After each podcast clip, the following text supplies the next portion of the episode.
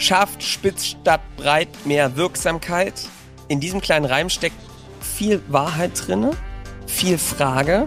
Und dieser Frage werden wir uns heute widmen und werden dafür ein paar Antworten finden. Und noch mehr Fragen. Viel Spaß.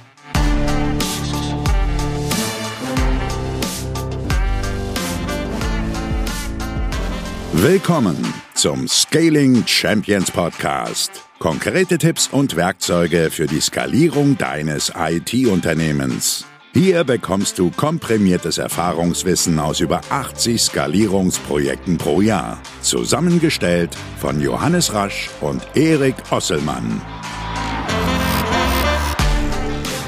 Und damit auch von uns ein herzliches Willkommen zum Scaling Champions Podcast mit Johannes und Erik. Hallo Johannes. Hallo, Erik. Hallo, Johannes. Wir machen heute eine zweite Folge und zwar von unserer kleinen Mini-Reihe, unregelmäßig erscheinend, äh, Spitz statt breit. Ja. Und da kümmern wir uns heute um ein Thema, nämlich um das Thema Wirksamkeit. Also Spitz statt breit schafft Wirksamkeit, um es mal hier im Reimform rüberzubringen. Siehst du, das habe ich mir auch gedacht. Spitz statt breit zu mehr Wirksamkeit. Also perfektes so, Thema. Ja ich habe auch schon eine Nachricht bekommen, Erik. Erzähl. Ähm, zwei Nachrichten. Also die erste Nachricht ist, was ist eigentlich mit der Feedback-Ecke los? Uh. Müssen wir machen. Ja. Ich habe schon wieder was vor, ich habe was vorbereitet, habe schon ein paar ja. Nachrichten. Es liegt nicht daran, dass ihr uns nicht schreibt, vielen Dank übrigens, aber ähm, wir müssen es einfach mal wieder mehr vorlesen. Ein bisschen schlampig. Ja. Ähm, aber der hat mir einer geschrieben, er hat die Spitz statt Breit Folge gehört zur Sicherheit. Mhm. Er hat gesagt, was soll denn jetzt noch kommen? Mhm. Äh, da war doch jetzt alles drin, was es braucht eigentlich, um äh, das Thema zu beleuchten. Ähm, ich, ich glaube nicht oder wir glauben nicht und deswegen geht es jetzt heute darum, warum hilft dir spitz statt breit zu mehr Wirksamkeit zu kommen? Ja, so. genau. Und natürlich, traditionell, Erik, ist die erste Frage, was ist eigentlich das Problem mit der Wirksamkeit? Wie siehst du das? Das Problem mit der Wirksamkeit, naja, wenn ich jetzt schon auf Lösungsmodus gehe, ist so ein bisschen das Thema bei Wirksamkeit. Wir predigen ja oft, schafft Standards, weil wenn ihr alles wieder individuell macht, für jeden Kunden einzeln, dann macht ihr es halt für jeden Kunden einzeln. Ne? Und dann ähm, schafft ihr es halt nicht über Standards, über klare, festgelegte Muster vorzugehen, sondern ihr macht es immer wieder neu. Und das führt erstens zu Fehlern und zweitens zu Ineffizienz. So ist es. Und ich glaube, es geht sogar noch weiter, dass sich viele in ihrem Unternehmen doch relativ unwirksam fühlen, ähm, weil sie merken, dass in den großen Individualprojekten es manchmal doch nicht so vorangeht oder einfach sie auch in vielleicht manchmal sogar Strukturen gefangen sind, die nicht das Gefühl haben, dass man da was noch was dran verändern kann. Und ähm, ich glaube auch, Erik, dass ähm, das ein Teil des Kernproblems ist. Ja, also du hast irgendwie ähm, bist, kommst aus einem Umfeld, in dem viele Sachen eben sehr individuell gelaufen sind auf Projektebene und wo auch diese Agilität doch das Team so ausgemacht hat, dass ähm, schnell Lösungen finden konnte für verschiedene Probleme, dass individuell von Kunden reagieren konnte. Und da verstehe ich total, dass dieser Gedanke kommt, wenn das, was du jetzt wohl beschrieben hast, Standardisierung, Festlegung auf einen was, wenn das jetzt kommt, wenn das alles so starrer wird, schwindet die Wirksamkeit. Mhm. Also all die DNA, die es uns ausgemacht hat, dieses Individuelle geht verloren. Und ähm, ja, das ist ja eine totaler Kraus eigentlich. Ja, genau, weil ja jeder wirksam sein möchte. Ne? Ein Unternehmen soll wirksam sein, Unternehmer selber wirksam sein, Unternehmerinnen. Und als Mitarbeiter ja. will man das natürlich auch, weil es am Ende den Bock auch macht, Montag wieder loszulaufen. Ne? So ist es. So. Also, total verständlich auf der einen Seite und auf der anderen Seite Paradoxon. Mhm. Ähm, wir reden ja oft mit Unternehmern, Unternehmerinnen, aber auch zum Teil natürlich mit den Mitarbeitern, die in diesen Individualunternehmen unterwegs sind, die das schon lange machen. Und wenn du mit denen dich unterhältst, ist diese Gleichung irgendwie nicht aufgekommen. Es ist wie, als wenn man vom Wege abgekommen wäre. Man, es sind individuelle Projekte, es ist irgendwie stand, nicht standardisiert, es sind unterschiedlichste Kunden. Man hat das Gefühl, immer wieder das Rad von neuem zu erfinden. Nicht so wirklich was haben, wo man ein System aufbaut, sondern es fängt immer wieder von vorne an. In allen Bereichen. Im Unternehmen, du hast keine klaren Prozesse, in den Projekten. Du fängst immer wieder irgendwie von vorne an. Und du redest mit, mit den Mitarbeitern und die gehen dann irgendwann einfach, weil sie das Gefühl haben, ich kann ja nicht wirklich was verändern. es bewegt sich nicht. Und bei jedem Kunden, ja, wir machen Projekte und es ist individuell. Und es ist aber sehr unterschiedlich und deswegen stehen wir ganz oft immer wieder vom ersten Mal vor irgendwelchen Problemen. Und dann lösen wir das ganz okay, aber eben auch nicht so, dass es bis zum Ende gelöst ist. Ich habe so eine Vermutung, Jans, die kommt mir gerade, wenn du da so drüber redest. Wir können ja heute vielleicht auch mal beleuchten, wie ist denn das, wenn du in deiner Wertschöpfung, in deinem Daily Business, ne, jeden Tag nur dran bist, individuell Sachen zu lösen, keine Standards zu schaffen. Ja. Wie gut gelingt es dir denn dann, für dich selber Standards zu schaffen? Einkaufsprozesse, ne? Ja. Ähm, Recruiting-Prozesse und so weiter. Also wie gut ja. bist du, wenn du schon in deiner Wertschöpfung, in deinem Kernbusiness da nicht es schaffst, nach Standard zu arbeiten? Der Erik, der ist halt wieder ganz stachelig drauf, weil das natürlich der Dorn in der Wunde äh, ja. Vieler ist. Aber bin ich bekannt. Ja, ja. Ein harter, ein harter Kritiker, ja. äh, ein harter Hund. Ähm, da wurde viele einfach strugglen, weil es einfach, und dann, dann wirkt es manchmal wirklich wie Hühnerhaufen, ja? Ja. So. Genau. Wir müssen also über eines sprechen, zentral, Erik, und das ist die Sackgasse der Woche. Mhm. Für mich, aus meiner Beobachtung, jetzt auch aus dem, was wir jetzt gerade besprochen haben, ist die Sackgasse der Woche, ähm, wirksam sind wir nur im Kleinen. Mhm. Erklär mal. Wirksam können wir nur im Kleinen sein. Mhm. Würde immer jetzt der eine oder andere sagen, das ist ein guter Glaubenssatz. Äh, finden wir auch, Erik, du sagst, würdest wahrscheinlich auch sagen, ne? Das ist doch erstmal ein guter Anfang, oder? Dass du erstmal mit was Kleinem zu starten und loszulaufen. Ja. Wie meinst was du? Ich nur, ja, was ich meine ist vor allem, ich glaube, dass das, wenn man mal ganz, wir haben vorhin auch im Vorgespräch ein bisschen überlegt, ey, was ist denn eigentlich, was das, mhm. was die mhm. Begrenzung ist? Und ich glaube, wenn ich nochmal drüber nachdenke, ist es für mich ein bisschen eine Mutlosigkeit. Ja, jetzt mal ganz plakativ mhm. gesagt. Mhm. Man ist auf dieser individuellen Ebene, weil man vielleicht auch schon mal versucht hat, aus dem Schatten zu treten und schon mal versucht hat, Standards einzuführen, eine Lösung wiederholbar am Markt zu bringen, was, was man schon mal gebaut hat, nochmal an den Mann oder die Frau zu bringen und ist da irgendwie auf Ablehnung gestoßen. Hat gemerkt, wir haben versucht, einen Standard durchzuziehen, irgendwas durchzusetzen, aber das hat keine Wirksamkeit gebracht. Ja? Mhm klassischer Spruch bei den internen Prozessen, wir haben schon mal versucht, unser Projektvorgehen zu standardisieren. Ja. Oder den Prozess kannst du alles vergessen, am Ende nach ein paar Wochen hast du alles. sich keiner dran, genau. Mhm. Das heißt, eine Wirksamkeit haben wir im Kleinen, im Individuellen, Persönlichen, mit dem Kunden, in der Individualität liegt unsere Wirksamkeit, so könnte man es auch sagen, ähm, weil wir eben okay. gute Leute sind, weil wir eben smart sind, weil wir irgendwie Superhelden, würde ich jetzt mal von außen sind, können wir gut auf den Gegenüber ein, uns einstellen und können dadurch nachjustieren und können eigentlich diesen Mangel an hm. Standards, an Wiederholbarkeit irgendwie ausgleichen und auch diesen Mangel an Spitzheit, dass du immer wieder das gleiche Problem löst. Ja. Ähm, den können wir dadurch ausgleichen, dass wir einfach individuell ähm, krasse Maschinen sind. Jetzt, jetzt habe ich das verstanden, wie du es meinst. Du meinst sozusagen, im, im kleinen, im gestaffelten, also in meiner Wertschöpfung. Genau. in meinem kleinen Einflussbereich, weißt ja, du? Ja, ja, genau. In einem kleinen, Einfluss gesonderten, selektierten Einflussbereich. Genau, in meinem kleinen Einflussbereich. Einmal nach dem anderen. Ne? Ich habe da das Fließband, das ist es ja meist noch nicht mehr, aber und da kann ich so auf was einwirken, so ein bisschen, ne? auf das, was da gerade langkommt. Das ist lustig, weil ich finde, ähm, das ist die Sackgasse, das stimmt, das denken viele. Ich habe sozusagen nur auf diese Einzelbereiche einen Einfluss. Und ich meine noch sogar was, was anderes, wenn es ums Kleine geht.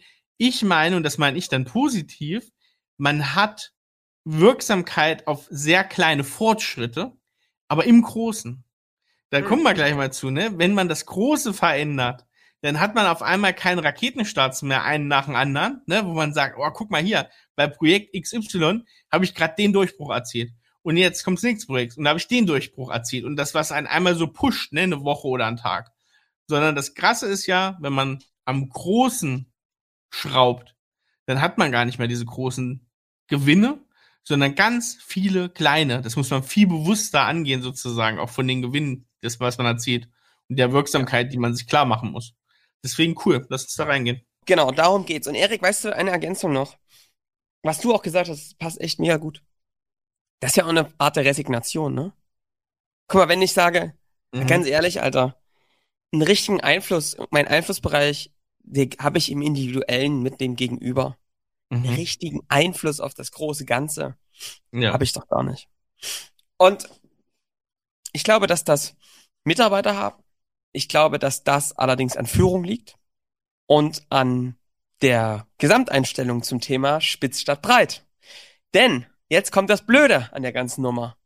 Egal wie ambitioniert du bist, egal wie sehr du dir Mühe gibst, ich glaube, dass das sehr, sehr, sehr, sehr, sehr schwer wird, diese Wirksamkeit hochzuhalten, wenn du bleib, breit bleibst und breit startest.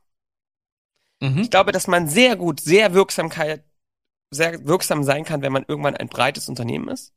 Ja. Aber eben, wenn man spitz gestartet ist und dann eigene Business Units aufbaut, die eigenständig funktionieren und dann, wenn man das Unternehmen, das Portfolio ansieht, kann es eine gewisse Breitheit geben. Alles cool. Ja. Aber es muss aus, aus meiner Sicht aus der Identität herauskommen. Ja. Cool. Ein Use Case, ein Kundencase, eine Zielgruppe, ja. eine Technologie. Ansonsten verzettelst du dich. Lässt sich ja auch wunderbar logisch erklären, warum das so ist. Ja. Das, ne? Also. Dazu kommen wir jetzt, Erik. Dazu kommen wir jetzt. Was hat das mit, als erstes mit dem Unternehmen zu tun? Wir, fragen, wir gehen heute mal durch. Unternehmen, Mitarbeiter, du als Unternehmer, als Unternehmerin und was ja. hat es mit Vermarktung zu tun? Das sind so die vier Bereiche, oder? Die gucken wir uns mal an. Ja, genau. Schieß mal los, Erik. Was ist, warum lässt sich das logisch erklären? Was meinst du damit? Wenn ich eine sehr spitze Ausrichtung habe meines Unternehmens, meiner Wertschöpfung, dann ähm, fällt es relativ leicht, jede einzelne Aktivität, die ich mache, ähm, an den Kundennutzen dran zu hängen. Also dann kann ich sogar sagen, der Beschaffungsprozess meines Kaffees hat, ne, kann, kann ich eigentlich in dahin umrechnen, was nützt es meinen Kunden, ne? Also kann ich sagen, guck mal, hier geht eigentlich wer los, das kostet so und so viel Zeit, das kann der nicht am Kunden arbeiten oder da ähm, kann jemand keine Rechnung schreiben und so weiter. Also das heißt, wenn ich alles ziemlich gebündelt habe, wenn der Prozess sehr klar ist, vom Verkauf bis zur, ähm, bis zur Bezahlung, dann kann ich jeden einzelnen Prozess ist dann nicht sehr weit weg vom Kunden und dadurch ist es erstmal übersichtlicher und ja einfacher aufs Papier zu bringen und die Logik. Also muss ich immer sagen, Prozesse zu bauen, die keine Logik haben, einfach nur um einen Prozess zu bauen, ist halt höchst schwierig und genau der erste Punkt, der dazu führt, dass ein Prozess nicht eingehalten wird. So ist es. Das heißt, ein Prozess muss eine Logik haben, warum der überhaupt stattfindet. So ist es. So ist es. Also 100 Prozent. Ja, das ist der erste Punkt. Ich habe noch einen zweiten, den ich mit in die, in die Reihe werfen kann. Das ist ein ganz logischer, kann sich jeder vorstellen. Du hast ein Unternehmen mit begrenzten Ressourcen. Ja. Begrenztes Geld, begrenzte Mitarbeiter, begrenztes Marketing, Power. Ähm, so. Auch du hast begrenzte Power, ja? Als Unternehmer, Unternehmerin. Wenn du da mit diesem Unternehmen ein Problem löst, wirst du das viel häufiger, viel besser und damit viel wirksamer tun, als wenn du 20 Probleme löst. Weil sich deine Aufmerksamkeit vielleicht nicht homogen, aber auf jeden Fall teilen wird.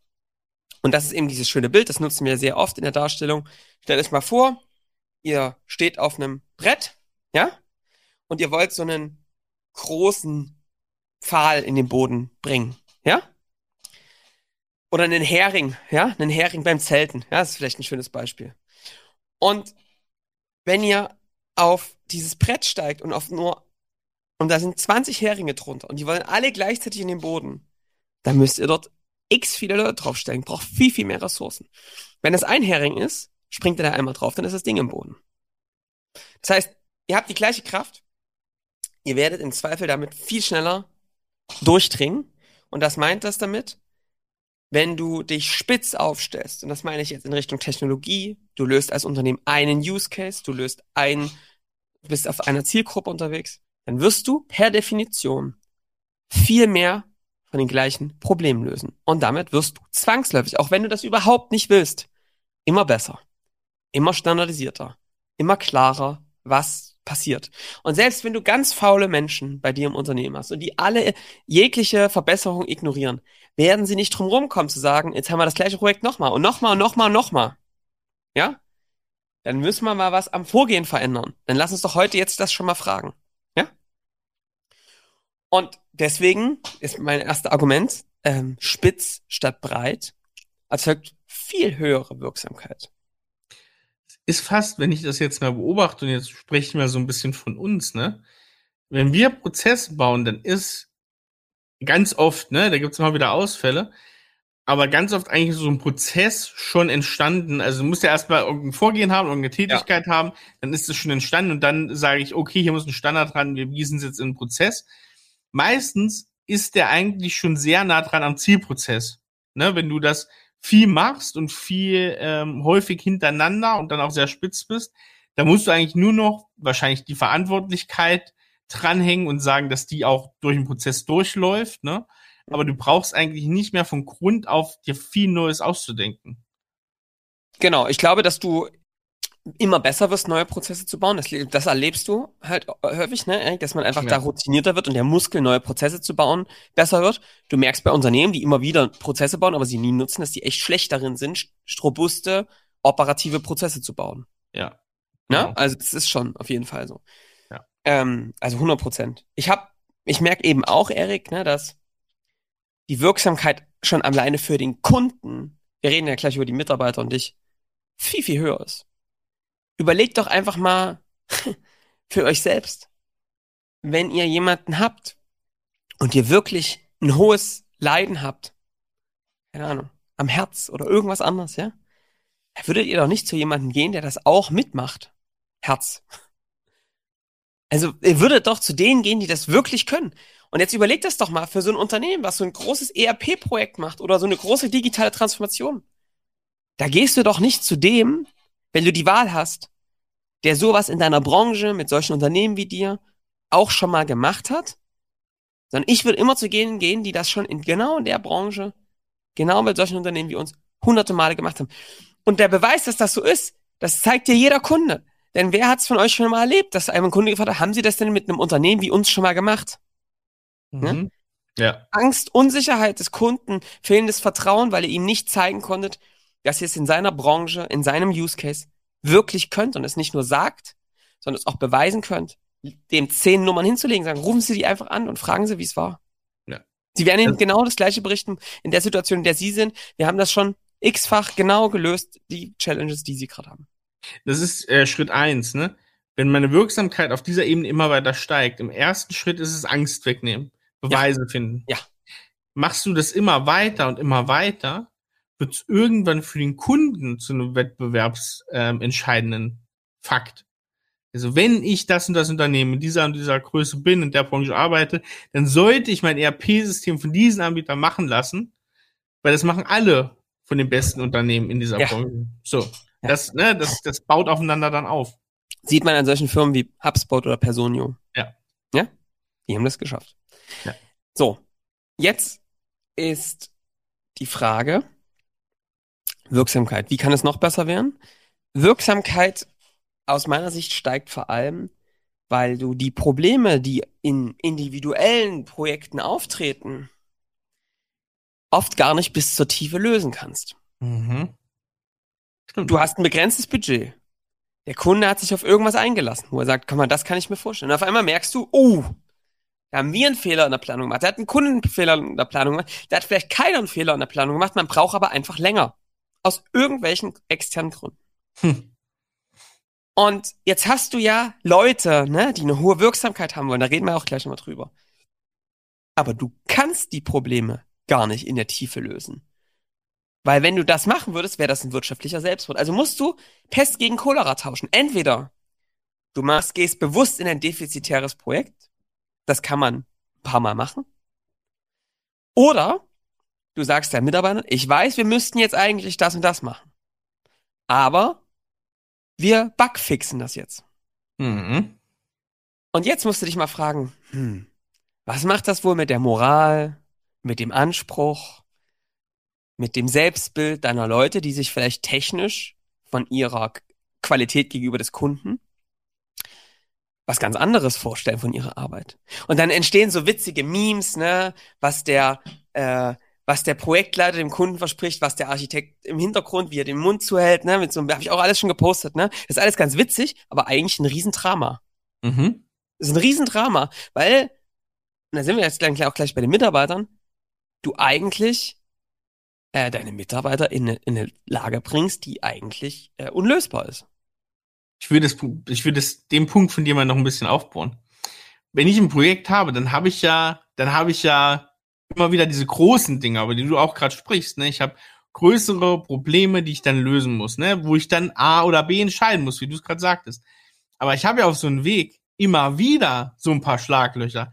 Das eine ist mal tief, das andere ist ein Graben. Ja. Ne? Was ich eigentlich immer mache, wenn es ein richtiger Graben ist, wo ich einfach nicht durchfahren kann, dann lege ich da zwei Bretter drüber und gucke, dass ich da durchkomme. Ne? Für einmal reicht's. Ja. Der zweite Laster, da wenn eine ganze Kolonne rüber muss. so, das ist das eine. Ja. Aber dann habe ich immer diese Schlaglöcher auch noch, ne? Ja. Weil holtert's und poltert's. Und das ist ja interessant, weil Fehler in einem Projekt, in der Begleitung von Kunden sind immer normal. Egal wie viel Standards und Wirksamkeit du schaffst. Das Interessante wird ja nur, und da wird's tatsächlich zu einem Gamechanger, wenn du es schaffst, kleine Probleme, die bei Kunden auftreten, zu lösen, erhöht das sogar die Kundenbindung. Ja. Also Probleme im Projekt sind cool, wenn du relativ schnell aus dem Hut zaubern, ähm, zaubernd die Lösung hast. Ja. Und das kannst du nur, gerade für diese kleinen Dinger, wo du einfach keine Zeit hast, wenn du es immer individuell machst, für diese kleinen Dinger immer wieder eine Lösung parat hast. Dann wird das nämlich eigentlich zu einem, ja, also für dein, für dein Customer Success von einem ganz entscheidenden Punkt, weil du schaffst damit eigentlich hohe Bindung und Vertrauen. Ach, guck mal, für alles ist eine Antwort da. Und das ist noch das viel Wichtigere. So ist es. Willst du gerade sagen, Erik, dass Standards mehr persönliche Bindung erzeugen? Voll. Frevel.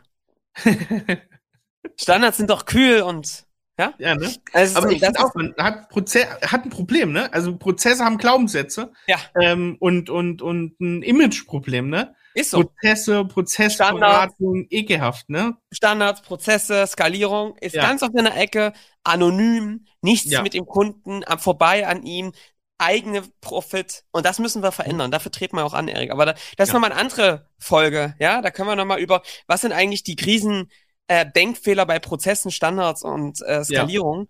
Ja. Ähm, weil das ist wirklich, das ist voll in der falschen Ecke. Wenn wir erleben es tagtäglich, dass du mehr Zeit hast, dich um die Leute zu kümmern als in, wenn du diese Probleme alle zum ersten Mal siehst. Und jetzt komme ich eigentlich noch zu einem ganz entscheidenden Thema beim Unternehmer. Es liegt so in der Mitte zwischen Unternehmen und Mitarbeitern. Ja. Bei diesen Problemen, die du dargestellt hast, ne, Erik? Du läufst über diese Holperpiste, ja? Mhm. Dann kommt dann der tiefe Delle, legst du Bretter drauf, ne? Du hast doch gar nicht die Kraft, diese Löcher auszugießen, eine saubere neue Betonschicht draufzulesen, weil du ja weißt, das nächste Projekt wird vielleicht ganz anders laufen. Ja. Lohnt sich das überhaupt, diesen Aufwand jetzt einmal richtig zu machen? Ja? Ja.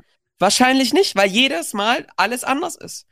Also wirst du immer mit diesem unzufriedenstellenden Zustand des Huckels, der Dellen leben, das immer die Kundenbeziehung in Gefahr setzt. Außer du hast so deinen Superhelden da, Genau. der hat das, der macht das 20 Mal oder so im Jahr. Und der legt sich dann selbst aufs Loch. Ist ja? so, genau, der kann das und den hast du auch. Aber der Wie lange? Urlaub, der wird krank, der kriegt mal da 10k mehr. Und Die zack, können auch irgendwann nicht mehr. Und das ist auch, also wie gesagt, Mitarbeiter kommen gleich, das ist auch große Last, die diese Menschen auf den Schultern tragen. Ähm, was ich damit meine ist, Erik, weil du bereit bist, lohnt es sich wirklich nicht, diese Löcher zu schließen, Ja. sondern du arbeitest im Normalzustand, ja, dass es Probleme gibt. Und soll ich mal was Witziges sagen? Wir, wir haben Kunden oder Unternehmen erlebt, da hatten die Vertriebler, klar haben die immer die heilige Welt erstanden, aber als sie dann das Projektteam gesehen haben, haben die zum Teil Angst bekommen, dass sie das ihrem Kunden anbieten. Mhm. Ja. Weil die wissen, wir werden uns in sechs Monaten wiedersehen. Und dann gibt's Ärger. Mhm. Weil wir per Definition zu wenig Ressourcen haben, um es einmal richtig zu machen. Und was da fehlt, Erik, und deswegen muss es anders laufen, dass du weißt, dass jedes Projekt dich auf die Standardisierung führt. Dass jedes Projekt dazu führt, dass du besser wirst, weil du es immer wieder gleich machst, weil du den Standard immer weiter verbessern kannst. Und das für, kann, geht nur, wenn du spitzer bist. Dass Mhm. die Dinge ähnlich sind, dass du diesen Austausch untereinander hast. Und dass du wirklich daran arbeitest, robuste Standards zu bauen, dass dir diese Fehler, die du hast, die dürfen passieren, ist auch interessant. Dass aber dieses Mindset, Fehlerkultur ist nur dann geil, wenn du Fehler nehmen kannst und sie wirklich korrigieren kannst. Und in den meisten Unternehmen, die so individuell sind, kannst du die gar nicht korrigieren, weil es eh so individuelle Schwankungen sind, dass es auch überhaupt keinen Sinn macht, die miteinander zu teilen. Mhm. Weil es immer individuell ist. Ja. So. Also von daher, wenn du das nicht machst, wird's echt schwierig, in den Standard zu kommen, den du vielleicht als Unternehmen hast, an, und die auch den Anspruch, den du hast an eine gesunde Kundenbeziehung. Das ist, ähm, dass es einfach zufriedenstellende Projekte werden. Mhm. Okay? Genau. So, jetzt müssen wir über Mitarbeiter reden, Erik. Ja. Die meisten sagen noch, ey, Standards und so. Ich habe so erfahrene Leute, die wollen neue Probleme lösen. Die wollen dieses ganze standardisierte Geschäft überhaupt nicht, sondern die wollen individuelle Probleme lösen, oder? Ähm, das ist so, genau. Also man hat sozusagen Angst, so ein bisschen die Leute zu verbrennen, wenn man immer nur das Gleiche macht. Ja. Hm, Ich will mal eine andere Sichtweise kurz noch reinbringen. Gibt's da noch eine andere, Erik? Ja. wie, wie viel Fehlerquellen mache ich an einer Stelle auf? Bleiben wir dabei, sind wir im Individualprojektgeschäft drinne. Ich mache das auf, dass erstmal das Projekt an sich von Anforderungen, von ähm, was ich da möchte und was ich leisten kann, problematisch ist. Dann mache ich die Fehlerquelle Mensch auf, ne? Ja. Können die das überhaupt und sind die ne, auch in der Kommunikation fähig? Und dann mache ich noch die Fehlerquelle Kunde auf. Kann ja auch sein, der Kunde ist schwierig oder anstrengend oder wie Ja. auch immer. Und deswegen mache ich halt, habe ich halt ohne Ende Fehlerquellen. Und das ist gar nicht gesagt, dass ich jede Fehlerquelle immer zumachen muss sofort, sondern ähm, ich kann das nach und nach machen und das mit den Standards schaffen und mit den, ähm, meine Leute wollen ja Abwechslung. Das ist immer so eine Sache, die munkelt man immer und die vermutet man, aber ich glaube, eine Sache wäre doch mal gut. Fragt doch die Leute mal, ob das wirklich so ist. Wie kann man das denn fragen, Johannes? Wie kann man das feststellen? Was mich immer interessiert ist, Erik, was sagen die Leute? Und ich glaube, dass die das, ich glaube dass viele Unternehmer das wirklich fragen. Und die sagen das dann auch die Mitarbeiter, dass sie mal was Neues bauen wollen, dass sie was, ne, dass sie an neuen Dingen wollen. Und ich glaube, das ist total richtig. Jetzt muss man nur drauf hören, was die sagen. Genau. Die wollen an neuen Projekten arbeiten mit neuen Technologien, ja? Mhm. Das ist alles geil. Aber ich glaube, die wollen das in ihrem Anspruch machen, das richtig dann auch richtig gut zu machen und es Mhm. exzellent zu machen und es so zu bauen, dass es auch nachhaltig weiter Bestand hat. Mhm. Ja? Und ähm, Lösungen für knifflige Dinge zu finden, ist wichtig. So eine Leute brauchst du im Unternehmen. Und die solltest du aber nutzen, um die Standards weiterzuentwickeln, um neue Themen aufzubauen, um neue Dinge zu lösen. Ja? Und alles, was da nicht reinpasst, das solltest du automatisieren und standardisieren.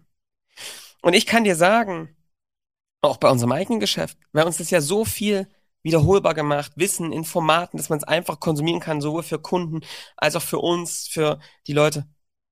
Es sind noch genug Baustellen da an Individualität, wo man komplexe Probleme lösen kann, zum Beispiel zwischenmenschlich. Mhm. Das sind Dinge, die oft in Projekten nebenbei, wenn du richtig gut erfahrene Leute hast, gehen die auf diese zwischenmenschliche Ebene, wenn die irgendwann das ganze Inhaltliche zur Seite geschoben haben, ja. Aber ähm, der Fokus, der, daran gewinnst du ja und verlierst du Projekte. Das wissen irgendwann die ganz erfahrenen Hasen, ne? Wie du dann mit deinem Kunden redest, wie du den inneren Status aufbaust und wie du den managst, ne? Ähm, aber dafür muss das Fundament auch stimmen. Weil sowas machst du nämlich nicht, wenn dir die ganze Bude sonst um die Ohren fliegt. Das ist ein bisschen wie wenn du, weißt du, vielleicht wie wenn du so einen Tennisspieler hast, ne? Sagst du, Mensch, so ein, so ein hobbymäßig toller Tennisspieler, dem würdest du Abwechslung schaffen und du verstehst aber falsch, wie der Abwechslung meint vielleicht, ne? Ja. Du sagst, den Abwechslung heißt, na ja, morgen spielst du auf Sand, ähm, dann spielst du, äh, Mittwoch spielst du auf Rasen und dann machst du mal irgendwie hier auf, auf, auf Kunststoff oder sowas oder auf Asche. Aber was eigentlich der Sinn wäre, wäre, der spielt die ganze Zeit nur auf Rasen und kriegt immer stärkere Gegner und Ja. spielt sich da nach oben. Ne? Also ich schaffe den eigentlich Abwechslung, wenn die sagen Abwechslung, dann versteht man das immer falsch und macht so ein bisschen so auf, auf Sparflamme. Das ist eben auch eben das Ding, das ist gar nicht für viele zu formulieren, was damit gemeint ist. Ne? Die, wenn die nicht in so einem Arbeitsalltag gelebt haben, und das haben nun mal, muss man auch sagen, haben das ganz viele ITler ja nicht. Die kommen nach dem Studium zu Individual, Projektgeschäfts, ähm, Unternehmen, ne, irgendwelche Individualhersteller, ähm, wie ihr das kennt und wechseln von einem ins andere und wissen gar nicht, dass es da eine andere Möglichkeit gibt. Wenn wir uns das prozentual an anschauen, wie viel sind denn bei Softwareherstellern, die Ja. eins nach dem anderen machen? Ja, und das ist ja, und das ist ja genau das Ding, Erik, ne? Äh, Am Ende ist es ja genau das gleiche wie jetzt bei dir als Unternehmer, Unternehmerin, die jetzt gerade zuhören. Du hast ja auch Lust auf neue strategische Themen. ja. Aber wann kannst du dich darauf konzentrieren? Wenn das Tagesgeschäft sauber läuft. Ja? Wenn das Geschäft funktioniert, wenn es sauber läuft, dann kann man sich da in Ruhe drauf konzentrieren. Aber wenn die Hütte brennt und das immer wieder individuell ist, hast du die Zeit auch einfach gar nicht. Mhm. Ja? Und das, also das ist so ein Aspekt. Ich glaube eben, dass es vor allem was damit zu tun hat, dass wenn du spitz bist und immer wieder gleiche Probleme löst, du irgendwann eigentlich erst in diesen Zustand kommst, auch diesem Anspruch, den gute Mitarbeiter an ihre eigene Arbeit haben, eigentlich erst gerecht zu werden. Also ich kann euch das ganz ehrlich sagen, wenn ich unsere Leute sehe und die dann wirklich schon einige Kunden positioniert, skaliert haben, ähm, dann spürst du irgendwann diese Sicherheit, dass du genau weißt, was du zu tun hast, in welchem Schritt. Und diesen Punkt erreichst du. Und da kann man sagen, was man will. Erst wenn du das ein paar Mal gemacht hast. Und das wirklich auch weißt. Und dann wirst du zu einem Guide, zu einem Trusted Advisor für deinen Kunden. Und dann wird's wertvoll. Und das kriegen irgendwelche Senior-Projektleiter auch irgendwann hin, weil die das irgendwie dann Mhm. einfach über die Zeit gemacht haben. Aber äh, das erleben halt auch viele nicht, weil sie irgendwelche Herzinfarkte bekommen oder einfach aussteigen, weil du deine Familie nicht mehr siehst, weil es einfach der Todesstress ist. Und es geht auch anders. Und zwar einfach ist es ein schnelleres Lernen, wenn du immer wieder das gleiche Problem löst und dafür Standard hast. Also das heißt so ein bisschen, man, man greift den Leuten so ein bisschen auch beim Ehrgefühl und sagt, naja, was willst du jetzt? Willst du jetzt jeden Tag was anderes? Oder willst du, dass man sagt, du machst aber eine geile Arbeit? Na, und, und, und vor allem ist es auch gar kein, das ist überhaupt kein Widerspruch. Ja. Ich glaube, es gibt so geile Unternehmen, die es geschafft haben, Juniors gut an die Hand zu nehmen, sie nicht zu überfordern. Auch das Mhm. ist eine totale Sauerei, die da oft passiert, dass Juniors in irgendwelche Projekte rein verkauft werden, wo es überhaupt nicht möglich ist, da irgendwie zu gewinnen. Und die werden einfach verheizt. Ja? Mhm. Verheizt, Kanonen vor die Säue, ja, Perlen vor die Säue, Kanonen vor die Säue. Herrlich. Also bin in Sprichwörtern sowieso eine absolute Granate. Aber wer im Glashaus ist, sollte nicht mit ähm, Flaschen werfen. Mhm. Also, das heißt, das ist eine Sauerei und da sollst du dich nicht beteiligen. Was man macht, wenn man Juniors bekommt, ist, dass man die in den Standard reinbringt, dass sie das erstmal daran lernen können, dass der Standard ihnen Halt gibt, dass sie sich darauf konzentrieren können, das zu lernen dabei und da mitzulaufen, die Muster schnell erkennen und dann eine Tätigkeit einfach wirklich gut machen können und dann wachsen können, dass sie dem Kunden gewachsen sind. Du wirst niemals einen Ingenieur eine Brücke bauen, der das mal irgendwie theoretisch gehört hat. Ja. Das ist viel zu risikoreich ist. Wieso macht man es dann bei IT-Projekten? Das ist absoluter Wahnsinn. Und deswegen, Leute, gute Unternehmen machen das so, dass sie die Juniors rannehmen, in den Standards ausbilden, mitnehmen, standardisierten Prozess haben und die Seniors daran helfen, dass die Ausbildung besser wird und dass die Standards besser wird. Ja, und da Supervision machen. So. Und, ähm, und das geht mit Standards. Ja. Ich habe noch einen dritten Punkt, Erik. Ja. Ich- Die rasche Zusammenfassung könnt ihr halt schon mal vergessen, weil das kriege ich sowieso nicht mehr alles zusammen. Das ist viel zu viel Content hier drin in der Mhm. Folge. Ähm, Seniors. Man sagt ja auch immer den Leuten, ich weiß, ich war mal in einem Unternehmen, Erik, da sollte ich ein Best Practice Portal bauen. Mhm. Mit einem Kollegen Zeit zusammen. Mhm. Und ich sag mal so, das war eine richtig coole Idee, aber Mhm. das war eben in einem Unternehmen, was von Individualprojekten lebt. Und jetzt kannst du dir vorstellen, wie gut das funktioniert hat. Man musste die Leute zwingen, ihre Erfahrung zu tauschen. Mhm. Nicht, weil die doof sind. Mhm. Nicht, weil die faul sind. Nicht, weil die Leute nicht Wissen bereit sind zu teilen. Sondern weil es einfach keinen Sinn macht. Ja. Das haben wir jetzt im Nachhinein dann auch verstanden, warum das nicht funktionieren konnte. Ja. Aber das funktioniert nicht. Wenn du Mhm. deine Leute immer anhältst, ihr müsst mal Wissen miteinander tauschen und so, ne? Mhm. Da kannst du immer wieder Energie reingeben. Deswegen ist das Thema Wissensmanagement auch spannend, ja? Aber es löst sich eigentlich von ganz alleine, wenn du eine Sache anders machst. Wenn die Kunden, wenn die Mitarbeiter nicht immer nur individuelle Projekte machen und sich vielleicht noch beim Thema Angebotsprozess, ja, aber das war übrigens das, wo noch die meiste Erfahrungsaustausch war. Wie schreibt man Angebote? Wie macht man Aufwandsabschätzung? Das erzeugt eigentlich, Erik, wie pervers, ne? Mhm. Stimmt. So, ähm, wenn man das einfach im Geschäftsmodell ändert, dass die Mitarbeiter alle in ähnlichen Situationen immer wieder Probleme haben, werden die lechzen nach Wissensaustausch, weil sich sofort und nicht irgendwann vielleicht in der Zukunft ihr Lebensalltag verändert, wenn du auf einmal den entscheidenden Tipp bekommst und weißt, wenn ich das jetzt mache, werden sich meine nächsten 20 Dinge, die ich vor der nächsten 20 Kunden ganz anders entwickeln. Und dann Ja. wirst du es nehmen und umsetzen und besser werden. Und dann wirst du es nehmen und besser werden. Und dann wirst du es auch teilen, weil du weißt, ey, wenn ich das jetzt kriege, kriege, kriegen das die anderen hin. Und irgendwann sagt man sich, ey, lass, das ist doch so ein geiles Best Practice, lass doch daraus einen Prozess machen, einen Standardprozess. Das ist genau das, ja. Und dann musst du, kannst du Wissensmanagement studieren und so, alles cool, aber das kommt von ganz alleine und das musst du ein bisschen kuratieren und vielleicht einen Anlass schaffen. Aber das liegt dann so auf der Hand, weil es einen echten Bedarf auch für das Wissen gibt, praktisch anwendbares Wissen. Deswegen, fangt bloß nicht an mit solchen Symptombekämpfungen. Das ist alles Theater. Mhm. Ihr müsst weiter vorne ansetzen. Es geht darum, spitz aufzustellen, immer wieder das gleiche Problem des Kunden zu lösen. Dann kommen Prozesse, Wissensmanagement und so von ganz alleine mit ein bisschen Anstoß. Dann klärt sich auch, was man für ein System und was man braucht Ja. für, ne?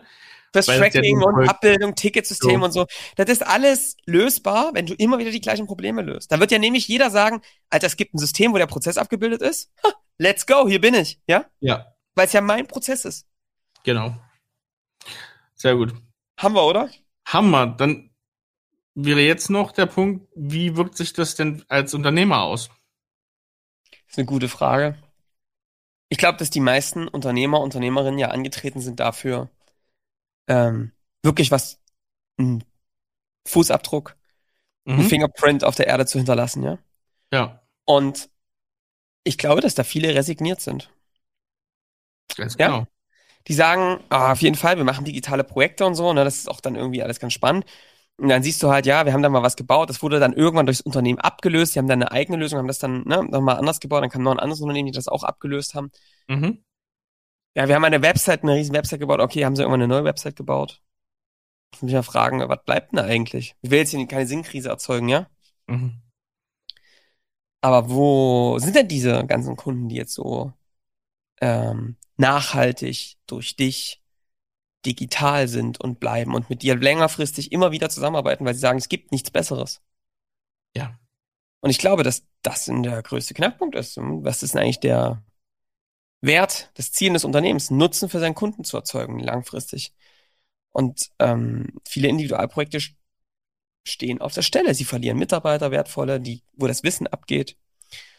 Und, ähm, und damit wird es einfach total schwer, egal wie sehr man sich anstrengt. Du wirst immer mal Lucky Shots landen.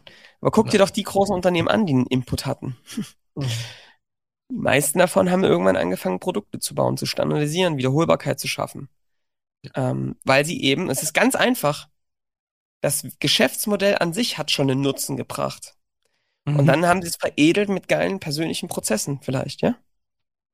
Ja. Und das sind meistens die Unternehmen, die langfristig bestehen. Das ist schon mal eine, was den Wert des Unternehmens angeht, was die, das, den Wert gegenüber dem Kunden angeht, was, glaube ich, einer der größten Effekte in der Wirksamkeit ist.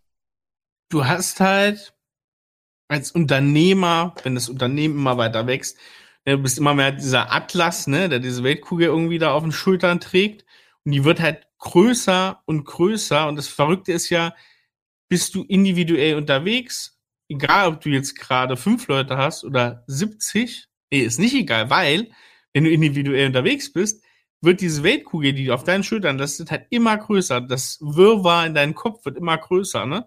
Klar, irgendwann holst du dir eine zweite oder dritte Führungsebene, ne? Die bist, für die bist du dann aber auch zuständig, bist Ansprechpartner, guckst, dass die diese Probleme lösen.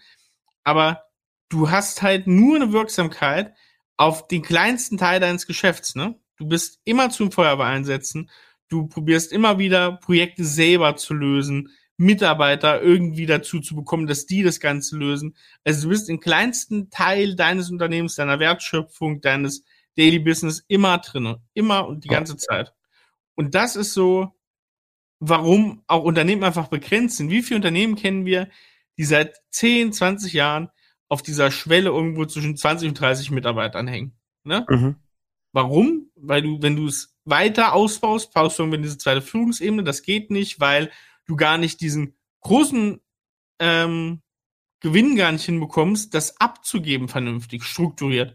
Deswegen gibt es da immer wieder einen Aufbau, einen Zusammenbruch, ne? Und du hast verhasst auf diesen Ebenen. Das heißt, du machst dich selber zum kompletten Engpass deines Unternehmens, wenn du in der Wirksamkeit nur unten auf dem Boden rumkriegst. Also ich sage jetzt Boden nicht, ne? Ist Ich meine, das ist auf der unteren Ebene. Du bist auch viel verletzbarer. Ja. Wenn dir ein Head-Off mit seinem Team geht, ach, bist, du, bist du am Ende. Ja. Wenn das der, wenn das der falsche Bereich ist, ja? Mhm. Ähm, und du musst ja auch irgendwas haben, ein System. Also oft sind ja die, die Unternehmer, Unternehmerinnen, die, die Fachkräfte, die am längsten dabei sind und das auch oft sehr, sehr gut konnten. Du musst ja irgendein System haben, in dem du das Wissen reinbringst, in dem du diese Erfahrungswerte ne, Werte reinbringst. Und wenn du das nicht machst, dann gibt's einfach kein ko sicheres Konstrukt. Es gibt nun was ganz Ekelhaftes, weißt du was? Dass viele Was? dann Wirksamkeit spüren. Weißt du Ich wie? weiß was. Das ist nämlich das Eklige. Sag's. Wenn du nämlich als Unternehmer dastehst und sagst, ja, du, Jungs, das ist nicht mein Problem, ich spüre Wirksamkeit. Ja, aber Ja. an der falschen Stelle. Das ist genau das, was du gerade sagtest, Johannes, ne? Wenn du das spürst, weil du letzte Woche drei Projekte gerettet hast, ja, Oder dann klappt dir auf die. Schulter. Cool. Ja. Aber Ja. das ist das große Problem. Damit kommt dein Unternehmen halt 0,0 Zentimeter weiter. Also, Das ist das Ding. du kannst dich auch gerne beschweren darüber. Wir sind ja heute ehrliche Podcast wieder, ne? Dass deine Mitarbeiter nicht die Verantwortung übernehmen. Hm. Und Ja. du deswegen nichts anderes machen Und du kannst. deswegen nicht Aufgaben abgeben kannst und du endlich mal Leute suchst, die diese Verantwortung übernehmen wollen, ja? Ja. Alles totaler Bullshit. Die meisten Leute wollen Verantwortung übernehmen. Es geht einfach nicht, weil das System krank ist. Weil du so schon total am Limit bist, weil die ganzen individuellen Probleme, die du lösen musst. Und wenn es nicht was gibt, was sich systematisch aufbaut, was diese Probleme löst, weil es ein Prozess ist, weil es Systeme gibt, die das effizienter können, hast du überhaupt keine freien Ressourcen bei den Leuten, dass sie strategisch denken können. Das ist absolutes Paradoxon, was man da versucht. Und wenn man selbst da drinnen stecken würde, würde man auch wissen, dass das nicht geht. So, also, warum das hoffentlich funktioniert, fängt im Kopf desjenigen an, der da oben sitzt. Und jetzt bist du ja, der hier zuhört, ein reflektierter, eine Reflektierte, die das natürlich verstanden haben und sagen, Mensch, guck mal, bei mir muss vielleicht erst das Umdenken anfangen. Vielleicht muss ich erst mal spitz statt breit denken, bevor ich den anderen da irgendwie einen Vorwurf mache oder das irgendwie anders sehe, ne? So, und worüber wir dann natürlich reden müssen, sind zwei Dinge. Erstens, es gibt eine Angst vor spitz statt breit. Können wir die nächste Folge machen? Spitz statt breit, angstfrei, ja? Mhm. Mhm. Wie überwindest du die Angst, ja? In spitz reinzugehen. Wie macht man diesen Übergang auch? Da gibt's komplett Wege, wie das geht. Keiner sagt, dass du von heute auf morgen von breit zu komplett spitz werden sollst. Das sagt keiner, ja? Verabschiede dich davon. Das meint keiner. Frage ist, wie kannst du spitzer werden? Machen wir bald eine nächste Folge zu. Aber damit fängt's an. So, das ist die erste Frage. Wie überwindest du diese Angst, loszulaufen und auch dann da mal die Wirksamkeit mal als erstes mal richtig zu spüren? Und zweitens mal, wie startet man? Beim Starten www.scaling-champions.com. Äh, quatschen wir miteinander. Gibt es einen Weg? Ja, bist nicht der Erste, der das so, dem es so geht. Aber das ist etwas, wo es anfängt. Und das Schöne ist ja, das hast du jetzt komplett in deiner Hand. ja, weil also ganz ehrlich, ich kann sagen, da deswegen re- sprechen wir auch so direkt die Unternehmer, Unternehmerin an. Wenn das da nicht gewollt ist und es gibt so viele Unternehmen, wo sogar die Manager das schon verstanden haben. Und der einzige Blinde im Unternehmen ist noch der Unternehmer und die Unternehmerin, weil die dann Angst haben, sich spitz aufzustellen. Ja, das ist der absolute Wahnsinn. Also fangt an, damit euch zu beschäftigen. So, Erik. Und jetzt kommen wir noch zum letzten Punkt. So ein bisschen Zusatzstoff. Kundengewinnung Ja. hat auch ganz viel mit der Angst zu tun, ne? Weil viele haben nämlich die Angst, wenn ich mich auf was festlege, passieren zwei Dinge. Entweder das braucht keiner, worauf wir uns festlegen, oder B, irgendwann kommt ein externer Einfluss und das bricht uns alles weg. Mhm. Genau. Und dann ist mein ganzes Lebenswerk dahin. okay. Mhm. Genau. Jetzt zwei Sachen, ne? Also zum einen ähm, das Ohr am Gleis haben, ne? Also ich werde keinen externen, keinen externen Abbruch finden oder nichts, mit dem ich nicht rechne, was ich irgendwie schon mal am Horizont erspäht habe. Was, wenn ich da ganz eng dran bin und voll in der Wirksamkeit bei einem spitzen Geschäftsmodell wird nichts kommen, was mich total überrascht. Und das andere ist noch, ähm, ich kann ja in dem Sinne gar nicht beschränkt bleiben auf, auf einen Punkt erstens oder auf, auf ähm, auch in der Kundengewinnung auf, auf ein, eine Taktik äh, oder sowas. Weil erstmal, ich habe ja validiert, also das Problem ist ja real, das sollte man machen. Also ne, spitz statt breit, ohne das vorher mal so halbwegs getestet zu haben. Ist absoluter Wahnsinn.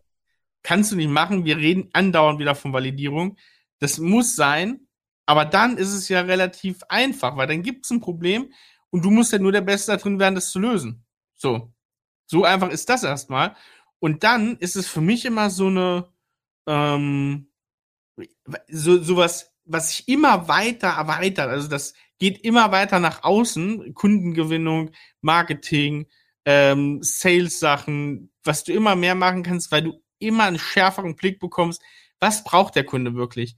Welche Randthemen interessieren den noch? Wo hat der ganz aktuell ein Problem? Was hat sich im letzten Monat politisch, wirtschaftlich verändert, dass wir jetzt merken, oh, guck mal, hier haben wir einen neuen Triggerpunkt zum Beispiel gefunden. Also das wird immer, immer, immer mehr. Sonst ja. machst du eigentlich so ein bisschen Stocher im Nebel, ne?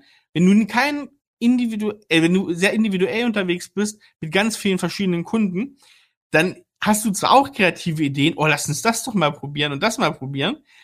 Das speist sich aber immer daraus so ein bisschen, ja, ich weiß ja auch nicht mehr weiter. Das andere, da kannst du dann so schön priorisieren, weil du hast hunderte Ideen, die dir alle was nützen, weil du kennst deine Kunden. Und das macht viel mehr Spaß. Ja, ich weiß gar nicht, wo ich beim Marketing anfangen soll. Einfach mal ein paar Gedanken, ja. Würdet ihr einen Podcast zuhören, der sich mit Wachstum beschäftigt? Und dann auf der einen Seite geht es um ein E-Commerce-Unternehmen, was das macht. Auf der anderen Seite ein Töpfer-Unternehmen, äh, was quasi versucht, mehr Leben zu verkaufen. Und auf der anderen Seite geht es auch um IT-Unternehmen, ums Growth-Hacking. Ja? Mhm. Das würdet ihr euch nicht anhören. Zu Recht. Weil es nicht den Schmerz trifft. So, das ist das Erste. Also, wenn du nicht konkret über die Probleme deiner Zielgruppe sprichst und in diesen Use Case wirklich reingehst und es vor allem auch so einfach erklärst, dass die Leute es verstehen, hören die dir einfach nicht zu. So. Ja. Das ist das Erste. Das Zweite ist, ja, du versuchst halt mit wieder begrenzten Ressourcen irgendwie auf 20 Ebenen Heringe reinzudrücken in den Boden. Also, wenn du bei zehn verschiedenen Zielgruppen mit zehn verschiedenen Themen versuchst anzukommen, wirst du immer als ein Mitläufer wahrgenommen. Und du kannst einfach thematisch gar nicht vorne dran sein, weil du nicht die Ressourcen hast wie jemand, der mit zehn Leuten ein Thema die ganze Zeit beackert und da einfach alles aufsaugt, was es gibt und alles raushaut, was er findet dazu. Das geht nicht. Es geht einfach nicht. Und ähm, und deswegen auch schon das. Ja, du wirst einfach höhere Nutzen, starkeres Content Marketing machen, weil du Wissen viel mehr verdichten kannst, weil du ja viel mehr Erfahrungswerte sammelst, die du einfach rausgeben kannst. Und ein Unternehmen, was auch mal so ein Problem löst, die, die ein Buch schlauer als der Kunde sind, die können nichts rausgeben, weil die nichts haben. Mhm. Erstens trauen sie sich oft nicht, weil sie halt so selten gelöst haben. Und zum zweiten Mal haben die ja auch nicht mehr viel, was sie noch rausgeben können, weil die das ja auch gerade beim zweiten Projekt zum zweiten Mal lernen. Ja. Ja? So, das ist vollkommen klar. Und das andere ist eben, Erik, im Sales, ja.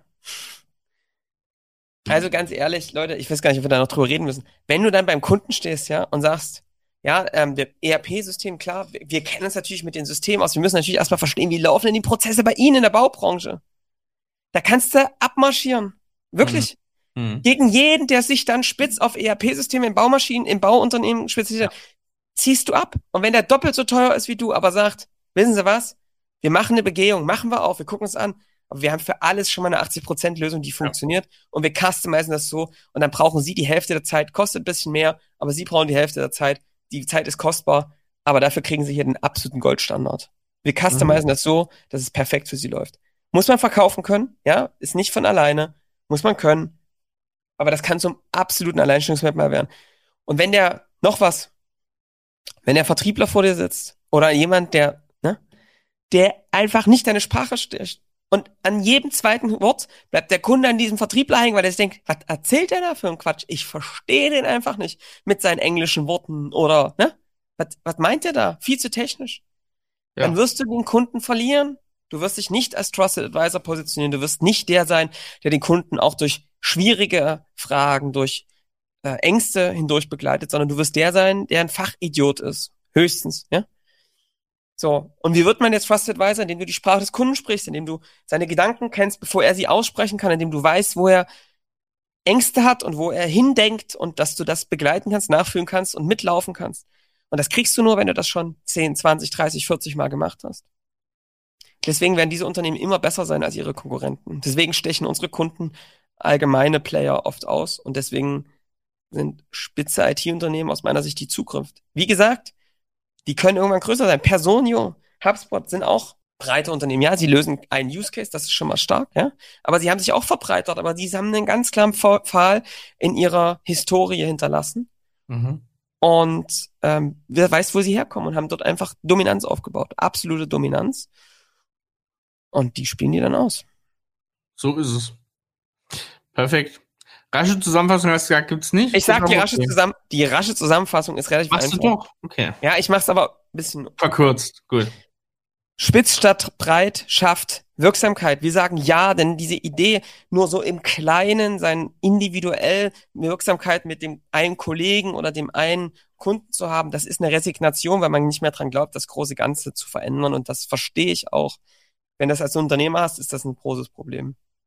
Aber es gibt so auf vier Ebenen. Wir haben uns angeguckt, ja, das Unternehmen, Beziehung Kunde und Unternehmen, höhere Wirksamkeit, weil du einfach ähm, immer wieder das gleiche Problem löst und damit wirklich auch sagen kannst, dass du Experte bist und ähm, Kunden auch wirklich helfen kannst, ja, und weil du Probleme löst, die er jetzt noch gar nicht absehen kann. Damit kriegst du auch profitablere Projekte hin.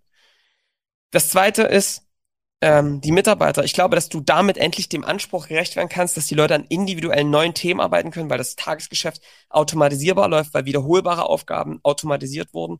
Kannst du deine Seniors auch wirklich da einsetzen, Juniors auszubilden, ähm, am neuen strategischen Themen zu arbeiten, auch einen Wissensaustausch hinzubekommen und eigentlich deren Anspruch an gute Arbeit, an sinnvolle Arbeit, an Arbeit, die man Wirksamkeit gegenüber Kunden und einem System hat, was man selbst verändern kann, eigentlich erst gerecht wirst. Das geht durch spitze Positionierung. Persönlich, ich glaube, dass es einer der größten Hebel ist für unternehmerische Zufriedenheit, dass du ein System baust, dass du dich als Systembauer verstehst und nicht als Feuerwehrmann. Viele wünschen sich daraus zu kommen. Sie denken, dass die Mitarbeiter das Problem ist. Das Problem ist oft, dass man sich selbst nicht traut, sich spitz aufzubauen, das System skalierbar zu machen. Ähm, wenn du das dann gehst, dann wirst du merken, dass du dann die Chance hast, wirklich was aufzubauen, wo die Dinge besser werden mit jedem Projekt, ein System aufzubauen. Da steht auf die Angst im ähm, Vordergrund, sich falsch zu entscheiden und dann alles vor die Wand zu fahren. Da gibt es in Zukunft mal eine Folge. So, und der Marketing und der Kundengewinnung ähm, kann ich ganz klar sagen, ist es der entscheidende Vorteil gegenüber allen. Im großen Rauschen der riesen Marketingbudgets, der Online-Sichtbarkeiten von ganz vielen ähm, stechen die heraus, die sich spitz auf eine Zielgruppe, auf einen Use Case spezialisieren und darin einfach die Besten sind und das auch beweisen können. In ihrer Sprache, in ihren Beispielen, in ihren Use Cases, die sie präsentieren, in all den Content, den sie rausgeben, zeigen, dass sie die Besten darin sind und dass sie auch überhaupt kein Problem haben, das miteinander zu teilen und zu besprechen. Und deswegen werden diese Unternehmen immer langfristig gewinnen.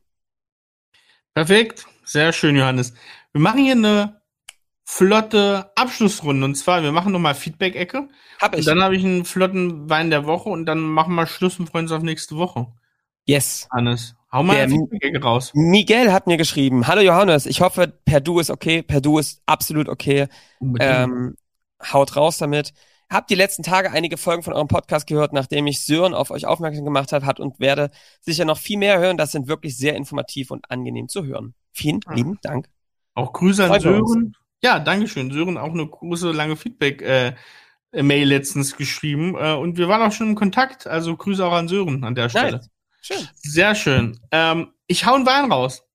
Oh. Ähm, Pusta oder Pusta Libre vom Klaus Preisinger, Neusiedler See. Wir hatten letzte Woche schon Neusiedler See.